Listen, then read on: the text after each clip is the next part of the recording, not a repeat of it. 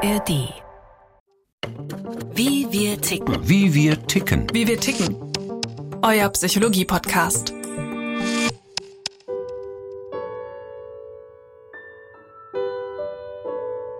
Andrew Solomon hat keinen depressiven Schub bekommen. Der selbst schwer betroffene Autor eines Sachbuchs über die Depression durchlebte die erste Welle der Corona-Pandemie im schwer heimgesuchten New York. Er stand natürlich unter großem Stress, aber eine neue depressive Episode bekam er nicht. Vielleicht halfen ihm dabei die Medikamente, die er regelmäßig nimmt. The medications are very effective in helping to just shift and give you a little bit of Die Medikamente haben mir ein Stück Widerstandskraft gegeben und ein Gefühl der Sicherheit. Lange Zeit dachte ich jedes Mal, wenn ich mich ein bisschen schlecht fühlte, oh nein, ich gehe wieder einem Zusammenbruch entgegen. Jetzt habe ich das Gefühl, ich habe eine Art Sicherheitsnetz. Es verhindert diese extreme, krankhafte Reaktion. Mit Ketamin und Botox gegen Depressionen. Fortschritte bei der Behandlung. Von Jochen Paulus. Medikamente sind die Standardbehandlung bei Depressionen. Manchen Kranken helfen sie, wie Andrew Solomon, sehr vielen aber auch gar nicht. Fachleute suchen daher dringend nach neuen Medikamenten, denn die Wirksamkeit der gängigen Antidepressiva ist umstritten. Ein Überblick über die Fachliteratur konstatiert ein Patt zwischen den Befürwortern und den Skeptikern. Dr. Martijn Arns von der Universität Maastricht gehört zu den Skeptikern. Wenn ein Patient mit einer Depression zum Arzt geht, konzentriert sich der Arzt auf ein paar Symptome und aufgrund dieser Symptome und dem Verhalten verschreibt er ein Antidepressivum. Die Wahrscheinlichkeit, auf dieses Antidepressivum anzusprechen, liegt bei etwa 40 Prozent. Ich frage die Leute immer, wenn sie ins Casino wollen und ihre Gewinnchance liegt bei 40 Prozent, gehen sie hin? Nein. Das zeigt, dass etwas faul ist in der Psychiatrie, dass wir mit Behandlungen arbeiten, die insgesamt nicht sehr wirksam sind.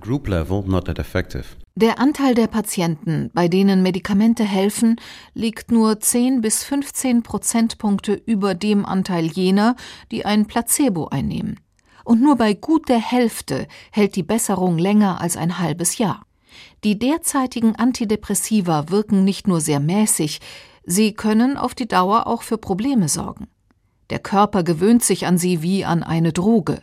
Deshalb erleben etliche Patientinnen und Patienten eine Art Entzug, wenn sie die Mittel absetzen. Lange klagten vor allem Patientenorganisationen über solche Probleme. Inzwischen halten auch viele Fachleute sie für real. Vielleicht ist der Gewöhnungseffekt mitverantwortlich dafür, dass Antidepressiva auf Dauer eine schlechte Bilanz haben. Eine Schweizer Langzeitstudie verfolgte das Schicksal von fast 600 Menschen aus dem Raum Zürich über drei Jahrzehnte. Wer Antidepressiva erhielt, litt auf lange Sicht eher an Depressionen als Erkrankte, die keine bekamen. Alles in allem ist die Bilanz der herkömmlichen Medikamente also bescheiden, auch wenn sie in Einzelfällen gut helfen und vor allem bei mittelschweren und schweren Depressionen einen Versuch wert sind. Viele Forscher versuchen daher, andere Heilmittel zu finden und testen neue oder bei anderen Problemen bewährte Substanzen. Der Psychiatrieprofessor Tillmann Krüger von der Medizinischen Hochschule Hannover versucht es mit einem überraschenden Kandidaten Botox. Es wird in die Region der Augenbrauen gespritzt, ganz so wie auch gegen Falten. Die erste große Studie weltweit hat in Basel und in Hannover stattgefunden von Axel Wollmer und mir. Und die hat untersucht bei erstmal 30 Menschen mit Depressionen, ob diese einmalige Behandlung der Glabella-Region, der Zornesfalte mit Botulinumtoxin einen positiven Effekt auf Depressionen hat. Und die Ergebnisse, muss man sagen, sind durchaus sehr beeindruckend. Also es kommt zu einer 50-prozentigen Reduktion der depressiven Symptomatik. Ein Wundermittel, das allen Tabletten überlegen wäre, ist Botox damit nicht. Aber unter den Behandelten waren auch Patienten, bei denen übliche Antidepressiva versagt hatten. Inzwischen bestätigen mehrere Studien, dass der Stoff tatsächlich helfen kann, auch wenn manche Expertinnen und Experten noch ihre Zweifel haben. Botox ist das hochwirksame Gift eines Bakteriums. In der verwendeten Minidosis lähmt es die Zornesfalte, die beispielsweise Wut und Traurigkeit ausdrückt. Es klingt erst einmal absurd, negative Gefühle bekämpfen zu wollen, indem man ihren Ausdruck unterbindet. Aber die Idee hat angesehene Väter. William James, man könnte ja sagen, der Begründer der Psychologie in den USA oder auch der Charles Darwin, die haben schon gesagt, versuch doch mal einen Ausdruck zu unterdrücken und du wirst merken, das Gefühl, was dahinter steht, verschwindet. Ob das wirklich das Prinzip ist, mit dem Botox Depressionen zumindest lindern kann, ist noch nicht klar. Es gibt andere Erklärungsversuche. Vielleicht spielt die kosmetische Wirkung eine Rolle. Wer weniger zerknittert aussieht, auf den reagieren die Mitmenschen möglicherweise positiver, was wiederum die eigene Stimmung verbessert. Vielleicht sind auch die chemischen Veränderungen im Gehirn entscheidend, die Botox auslöst. Noch ist die Substanz nicht zur Behandlung von Depressionen zugelassen. Der Hersteller plant aber eine entsprechende Studie. Insofern kann man das jetzt keinem offen empfehlen.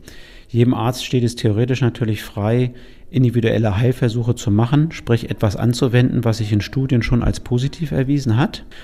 Und so sieht es in der Realität natürlich auch aus, dass Patienten zu uns oder zu wem anders gehen und sagen, Mensch, ich habe davon gelesen, ich äh, möchte das gerne mal ausprobieren, weil ich schon so viel ausprobiert habe oder viele Medikamente wegen der Nebenwirkung nicht vertrage. Die Nebenwirkungen von Botox sind gering und der Preis erträglich. Eine Spritze wirkt drei Monate und kostet um die 100 Euro plus Arzthonorar. Das klingt so simpel im Vergleich zur dunklen Lebenskrise, in die eine Depression die Betroffenen hinabzieht.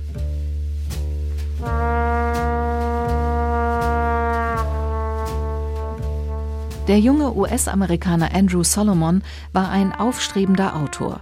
Er schrieb für die renommierte Zeitschrift The New Yorker und hatte gerade seinen ersten Roman veröffentlicht, als Die Hölle kam, um ihm einen Überraschungsbesuch abzustatten, wie er sich rückblickend erinnert. Ich hatte eine sehr schwere Depression. Ich hatte zwei wirklich ernste Zusammenbrüche.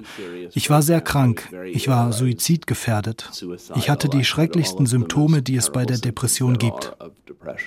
Die Depressionen, über die Solomon schließlich das erfolgreiche Sachbuch Saturns Schatten mit vielen autobiografischen Passagen schrieb, wurden immer schlimmer. Eindrücklich beschreibt Solomon, wie er selbst zu einfachsten Handlungen nicht in der Lage war.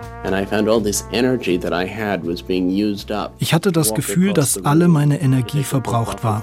Durch den Raum zu gehen, ein Buch aus dem Regal zu nehmen, ein benutztes Glas auf die Spüle zu stellen, alles fühlte sich immer schwerer an.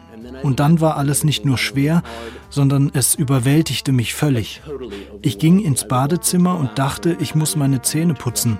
Und ich starrte 20 Minuten auf die Zahnbürste und dachte, ich muss Zahnpasta auf die Zahnbürste tun.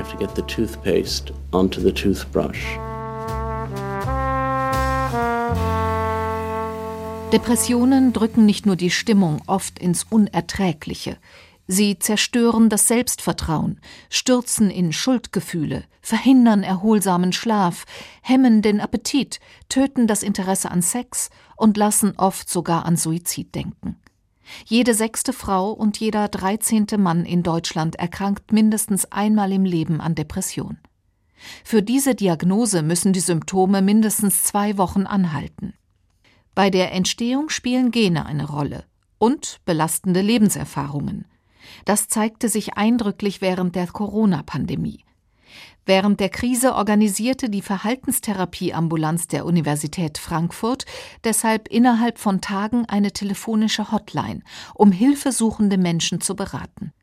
Die Psychologieprofessorin Regina Steil ist die wissenschaftliche Geschäftsführerin des Zentrums. Wir hatten sehr viele depressive Patienten, die angerufen haben. Wir hatten welche, wo man den Eindruck hatte, dass es vielleicht jetzt zum ersten Mal in Richtung einer mittelgradigen depressiven Episode sozusagen geht in deren Leben. Eine Studie der Universität Göttingen fand in der Zeit des Lockdowns fünfmal so viele Menschen mit depressiven Symptomen wie normal. Das Statistische Bundesamt der USA kam zu einem ähnlichen Befund. Junge Menschen, vor allem Frauen und Mütter von kleinen Kindern, litten besonders. Den meisten allerdings ging es schon wenige Monate später wieder besser, wie ein, zwei Psychologieprofessorinnen und ein Psychologieprofessor feststellten, als sie fast tausend Studien sichteten. Menschen sind erstaunlich resilient, so ihr Fazit. Doch das gilt nicht für alle. Depressionen kommen selten aus dem Nichts. Die Betreffenden waren oft schon vorher psychisch nicht sehr robust, so die Einschätzung von Regina Steil. Ja, betrachten ja Depressionen als so ein Kontinuum dann äh, ist es auch Menschen passiert, die sonst sozusagen unterhalb der Störungsschwelle waren, dass durch diese vielen Veränderungen, auch durch so Aspekte wie die größere Einsamkeit, dieser Mangel an sozialen Kontakten, sie sozusagen vielleicht zum ersten Mal im Leben die Störungsschwelle überschritten haben und sich tatsächlich sehr niedergeschlagen gefühlt haben.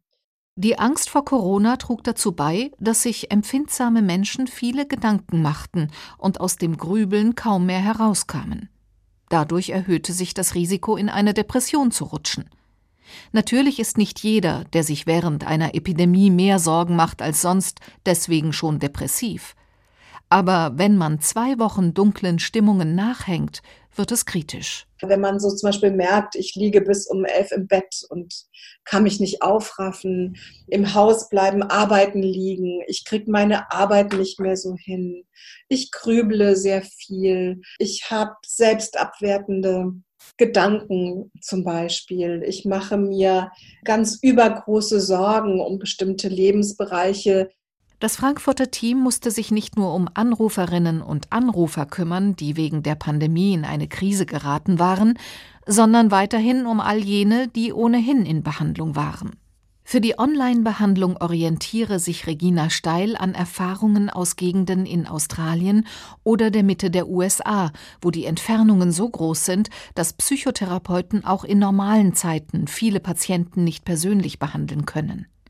Deshalb therapieren sie per Computer mit einem Videoprogramm. Also als mir so langsam dämmerte, Mist, es kann sein, dass wir irgendwann unsere Patienten nicht mehr so gut direkt sehen können, habe ich, ich bin ja auch Forscherin, habe ich nachgeschaut und habe gesehen, wow, also es gibt Studien, die haben direkt verglichen eine sogenannte Face-to-Face -face durchgeführte Psychotherapie und die gleiche Psychotherapie per Videokonferenz administriert. Und die Ergebnisse waren gleich. Auch in Frankfurt konnten die meisten Behandlungen während der Pandemie auf diese Weise weitergehen. Einige ältere Patienten hätten sich allerdings nicht an die Technik getraut, so Regina Steil. Doch eine Gesprächstherapie allein hilft Menschen, die in eine schwere Depression geraten sind, eher selten. Da die gängigen Psychopharmaka nicht bei jedem anschlagen, ruhen die Hoffnungen von Betroffenen und Medizinern auf einem anderen neuen Stoff. Ketamin sorgt derzeit für viel Aufregung in der Depressionsbehandlung. Ketamin ist auf dem Schwarzmarkt als Droge erhältlich, eigentlich aber ein Schmerz- und Narkosemittel. Es wird seit Jahrzehnten bei Operationen eingesetzt. Dabei fiel Ärzten etwas auf, berichtet der Mediziner Milan Scheidecker von der Psychiatrischen Klinik der Universität Zürich, der die Wirkung des Stoffs erforscht. Wenn depressive Patienten es zufällig bei einer Operation erhalten, hebt es ihre Stimmung. Und zwar viel schneller als eigentlich bei bisherigen Antidepressiva bekannt, wo man oft eben warten muss, Wochen bis Monate, bis vielleicht ein Effekt dann einsetzt. Bei Ketamin geht das sehr rasch, also innerhalb von ein bis zwei Stunden hat man beobachtet, dass nach einer Infusion Patienten bereits aufgehellter sind. Das kann dann 24 Stunden später noch stärker ausgeprägt sein und es kann bis zu einer Woche oder sogar noch länger anhalten. Und dann kann eine neue Dosis verabreicht werden. Ketamin wirkt oft sogar bei Depressiven, denen kein anderes Medikament helfen konnte. Etwa die Hälfte dieser Patientengruppe spricht auf Ketamin an. Ketamin wirkt anders als die gängigen Antidepressiva, weil es an einer ganz anderen Stelle im Gehirn ansetzt. Standard-Antidepressiva sorgen dafür, dass im Gehirn mehr Serotonin zur Verfügung steht.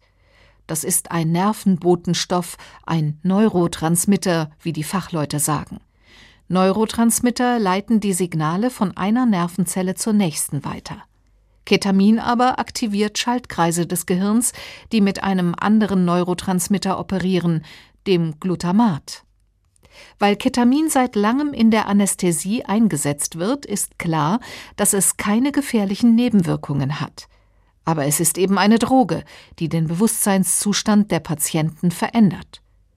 Dr. Milan Scheidegger leitet an der Universität Zürich das Team für die Entwicklung von Therapien mit Drogen. Oftmals ist es eben so ein Gefühl der Schwerelosigkeit, der Körperlosigkeit, der Kontakt zur Umwelt geht ein bisschen verloren, ja, man ist so wie eingelullt. Es kann auch milde Euphorie aufkommen, ähm, Gefühle können ganz anders erlebt werden als sonst, auch Raum und Zeiterleben verändern sich. In Deutschland wurde Ketamin zunächst nur in Kliniken als Infusion verabreicht. Neuerdings gibt es auch ein Nasenspray, das Anfang 2021 in Deutschland zugelassen wurde. Eine Dosis kostet 340 Euro und vor allem zu Beginn der Behandlung sind zwei oder drei Dosen in der Woche nötig, später dann eine. Schon in den ersten acht Wochen kommt so eine hohe Summe zusammen. Professor Andreas Reif, den Chef der Frankfurter Unipsychiatrie, wundert das nicht. Für was, was Sie im Prinzip auf dem Schwarzmarkt für vielleicht 80 Euro bekommen, müssen Sie als Medikament dann 6000 zahlen. Aber das ist auch nicht unüblich. Also das ist bei anderen Substanzen auch ganz gängig, dass Sie die am Bahnhof deutlich günstiger bekommen, aber halt illegal. Botox und Ketamin sind nur zwei der Stoffe, die Therapeutinnen und Therapeuten derzeit Hoffnungen machen, endlich neue Medikamente gegen Depressionen in die Hand zu bekommen gibt eine ganze Menge an weiteren Substanzen, die auf neue Wirkmechanismen abzielen, sodass ich tatsächlich Hoffnung hätte, auch wenn vielleicht nicht alle dieser Substanzen tatsächlich auf den Markt kommen, wir aber endlich eine Erweiterung des therapeutischen Portfolios haben, die wir die letzten 30 Jahre, wenn man ehrlich ist, nicht hatten. Viele Versuche sind in diesem Zeitraum gescheitert. So war ein Medikament namens Vortioxetin gerade mal ein gutes Jahr in Deutschland erhältlich, bevor der Hersteller es im August 2016 wieder zurückzog. Der gemeinsame Bundesausschuss von Kassenärzten und Krankenversicherungen hatte keinen Zusatznutzen gegenüber den vorhandenen Antidepressiva festgestellt. Einer der echten Hoffnungsträger heißt Sage 217, obgleich auch hier nicht alle Studien positiv ausfallen. Auch das ist ein schnell wirksames Antidepressivum und es hat vermutlich den Vorteil, dass man es nur gepulst geben muss, also absetzen kann und dann wie bei anderen Erhaltungstherapien nur alle vier, fünf, sechs, acht Wochen für jeweils eine Woche verabreichen muss, um die Heilung der Depression aufrechtzuerhalten. Ob das tatsächlich so sein wird, das wissen wir noch nicht. Da laufen jetzt die ersten großen Studien an, aber die allererste Studie, die eben im New England Journal publiziert wurde, die war schon sehr positiv. Der Traum vieler Wissenschaftlerinnen und Wissenschaftler aber ist es, Medikamente geben zu können, die genau zu dem Patienten und seiner Depression und zu jener Patientin und ihrer Depression passen, den oder die die Ärzte gerade vor sich haben. Momentan hat der Therapeut zwar eine ganze Handvoll Medikamente zur Auswahl, aber er kann nicht gut vorhersagen, welches gerade für Frau Müller oder Herrn Meyer das Richtige wäre. Denn Depression ist eine komplizierte Krankheit, falls sie überhaupt eine Krankheit ist. Die renommierte Psychiatrieprofessorin Brenda Pennings von der Freien Universität Amsterdam. Ich glaube nicht, dass es eine Krankheit ist. Wenn wir einfach auf Patienten schauen, sehen wir, dass es eine solche Vielfalt von Symptomen und Entstehungsgeschichten gibt, dass es nicht einfach eine Art von Störung ist. Wir haben uns sogar die Anzahl der Kombinationen angesehen, die Menschen haben können, um die Kriterien für eine depressive Störung zu erfüllen. Und wir sehen, dass es mehr als 200 mögliche Kombinationen von individuellen Symptomen gibt, die zur Diagnose einer depressiven Störung führen. Ein Symptom eines Depressiven kann sogar das Gegenteil eines Symptoms eines anderen Depressiven sein. Einer isst zu viel, ein anderer hat keinen Appetit. Eine ist oft müde, eine andere findet keinen Schlaf. Nun hofft die Fachwelt auf eine sogenannte Präzisionsmedizin, dank der jede Patientin, jeder Patient genau die Behandlung bekommen soll, die gerade ihr oder ihm helfen kann. Brenda Pennix ist führend auf diesem Gebiet. Wir können zwei oder drei relativ homogene Untergruppen von Patienten unterscheiden. Eine ist eine eher leicht betroffene Gruppe mit nicht so schweren Symptomen. Die anderen sind schwerer depressiv, aber die eine zeigt eher Symptome der Melancholie, die andere hat eher neurovegetative Symptome. Diese letzte Gruppe ist oft müde und schläft viel. Sie isst viel und hat Übergewicht. Und ihre Laborwerte verraten, dass ihr Immunsystem zu aktiv ist. Wir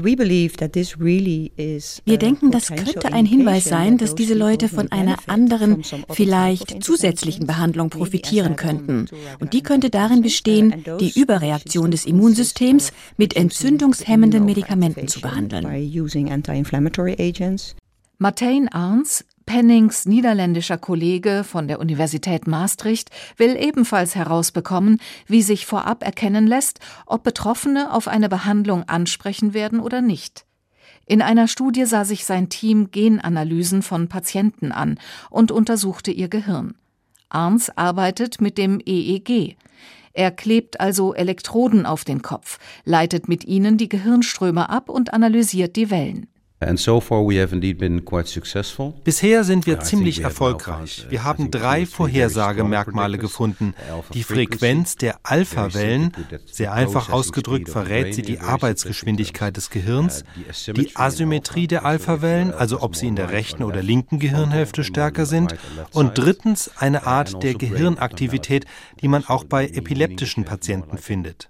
Und wenn wir diese drei Vorhersagemerkmale kombinieren, können wir die Wirksamkeit gut vorhersagen.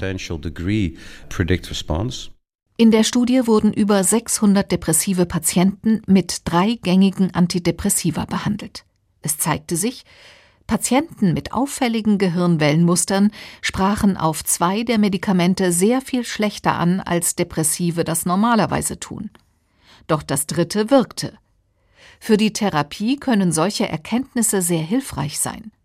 Arns hofft, dass sich eines Tages nicht nur der Nutzen verschiedener Medikamente für die Patienten vorhersagen lassen wird, sondern auch, ob eine Stimulation des Gehirns mit elektrischem Strom besser wirken würde oder doch eine Psychotherapie. Auch für chronisch Kranke die mindestens zwei Jahre lang depressiv sind, gibt es seit einiger Zeit eine spezielle Behandlung. Die chronische Depression unterscheidet sich nicht nur in der Dauer von einer normalen, sondern auch in der Entstehung. Oft beginnt sie schon in der Kindheit. Viele Erkrankte haben da bereits versucht, sich das Leben zu nehmen. Viele waren praktisch nie seelisch gesund. Das macht für die Therapie einen großen Unterschied, erklärt die Freiburger Psychologieprofessorin Elisabeth Schramm. In der Behandlung kann man bei dem Akutdepressiven auf viele Ressourcen zurückgreifen. Ja, kann man sagen, als sie gesund waren, konnten sie auch Probleme lösen. Wie haben sie das denn damals gemacht? Und da können die eben dann schon, wenn man da nachhilft, äh, in der Erinnerung eben sagen, ja klar, ich kann schon das und das und das. Und das ist bei chronisch Depressiven halt nicht gegeben, weil die oft wirklich dann auch gar nicht auf den grünen Zweig gekommen sind. Und in der Regel sagen die auch, ich weiß nicht, wie sich das anfühlt, wirklich lebendig zu sein. Oft haben chronisch Depressive in ihrer Kindheit Traumatisierungen erlitten. Sie wurden körperlich oder seelisch misshandelt, oder die Eltern haben es nicht geschafft, sich um sie zu kümmern. Der Vater war beispielsweise gar nicht da, und die Mutter hatte selbst mit einer psychischen Störung zu kämpfen. Das Kind musste sich schützen. Das hat bleibende Folgen. Schutzsuche ist der Rückzug in sich selbst und dass dieses Kind dann oder das Individuum dann auch später noch in diesem Rückzug sozusagen verharrt, einfach auch keine Lernerfahrung machen kann mit anderen. Also wie kann ich von anderen das bekommen, was ich möchte? Und es da zu so einer erlernten Hilflosigkeit kommt. Weil wenn ich nie das kriege von anderen, was ich brauche, dann denke ich halt, ja, ich kann sowieso machen, was ich will, ich kriege nie das, was, ja, was ich benötige. Und das ist natürlich wieder der direkte Weg in die Aufrechterhaltung der Depressivität. Ne? Wegen dieser Erfahrungen reagieren chronisch depressive Menschen oft misstrauisch auf andere, nicht selten sogar feindselig. In der Therapie müssen sie lernen, was sie in der Kindheit nicht lernen konnten, ihre Wünsche zu äußern und Nähe zu anderen zu finden. Das geht schlecht, wenn der Therapeut persönliche Nähe nicht zulässt. Das aber gilt in einer Therapie normalerweise als problematisch. Elisabeth Schramm und immer mehr andere Therapeutinnen in Deutschland behandeln chronisch Depressive daher mit einer Therapieform, die speziell für sie entwickelt wurde, dem CBESP. Und man kann von dem Patienten auch nur erwarten, dass er sich empathisch und authentisch verhält, wenn man das selbst sozusagen vorpraktiziert. Das heißt, hier in der Therapie ist jetzt so das Neue, dass man da wirklich auch als Person präsent ist, natürlich in einer professionellen Weise, aber er kann durchaus sein Problem thematisieren, was er mit dem Patienten hat. Wenn der Patient sagt, alle Menschen lehnen mich ab, kann die Therapeutin fragen, bin ich kein Mensch? Wollen Sie mich verletzen? Dann wird dem Patienten oft erst klar, wie er auf andere wirkt, und beide können daran arbeiten, dieses Verhalten zu ändern. Elisabeth Schramm hat die Therapie zusammen mit Kollegen in einer großen Studie erfolgreich überprüft. Nach 32 Therapiestunden waren die Depressionen bei knapp 40 Prozent verschwunden. Der Mehrheit der Patientinnen und Patienten allerdings konnte die Behandlung höchstens etwas helfen. Das ist typisch für die Psychotherapie gegen Depressionen.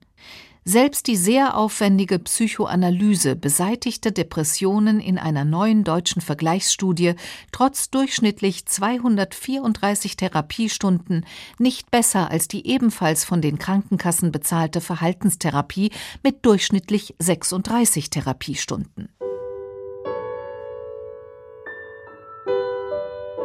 Der amerikanische Sachbuchautor Andrew Solomon hält die existierenden Depressionstherapien für erschreckend wenig wirksam. Trotzdem nimmt er seine Medikamente und geht auch zum Psychotherapeuten. Diese Kombinationstherapie ist ihm zwar lästig, aber er betrachtet sie als geringen Preis dafür, dass er trotz regelmäßiger Rückfälle ein gutes Leben führt, wie er es selbst nennt. Er hat einen Mann geheiratet und Kinder bekommen, mit denen er glücklich ist. Solomon hat schrecklich unter seiner Depression gelitten, aber sie habe ihn auch zu einem bescheideneren, großzügigeren und weniger oberflächlichen Menschen gemacht, findet er. Ich schätze mich glücklich, dass ich diese Sichtweise erreicht habe. Wenn ich wieder in einer schweren Depression versinke, werde ich diese Sichtweise verlieren. Aber es ist gut, sie zu haben, wenn man wieder auftaucht, statt dem Gefühl, dass alles Müll war und eine Vergeudung von zwei, drei oder vier, fünf Jahren deines Lebens. Neue Behandlungen, ob mit Ketamin, Botox oder anderen Substanzen, werden ihm und anderen Betroffenen vielleicht bald besser helfen als die bisherigen. Es wäre sehr zu wünschen, denn kaum eine Erkrankung bringt so viel Leid über die Menschheit wie die Depression.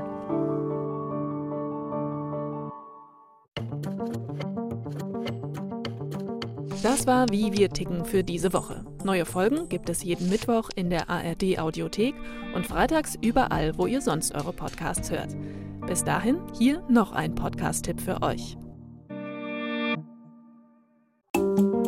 Wir schlucken jede Menge Pillen, wenn wir krank sind oder sogar vorbeugend. Dabei gibt es für viele eine gesündere und nachhaltigere oder zumindest unterstützende Behandlung, nämlich anders essen. Davon sind die NDR-Ernährungsdocs überzeugt. Sie wissen, welche Ernährung wem gut tut und wie viel man oft schon mit einer kleinen Umstellung erreichen kann. Man braucht, um Fett abzubauen, unbedingt Insulinpausen. Nur so kann man tatsächlich überschüssiges Fett abbauen. Und man, wir wissen eben, dass in diesen Fettzellen, gerade im Bauchfett, extrem viele Entzündungsfaktoren sitzen. Und solange man viel Bauchfett hat, hat man im Grunde permanent einen Entzündungszustand im Körper. Die NDR-Ernährungsdocs, das erfolgreiche Fernsehformat, gibt es jetzt auch als Podcast in der ARD-Audiothek. Für unterwegs, beim Sport oder beim Kochen mit spannenden Patientengeschichten. Sie wollte was ändern und das mhm. war jetzt ihre letzte Chance eigentlich. Mit den neuesten Erkenntnissen aus der Ernährungsmedizin. Also dieser Spruch einmal Insulin, immer Insulin, der, der wurde früher häufig gesagt, als ich noch junger Arzt war.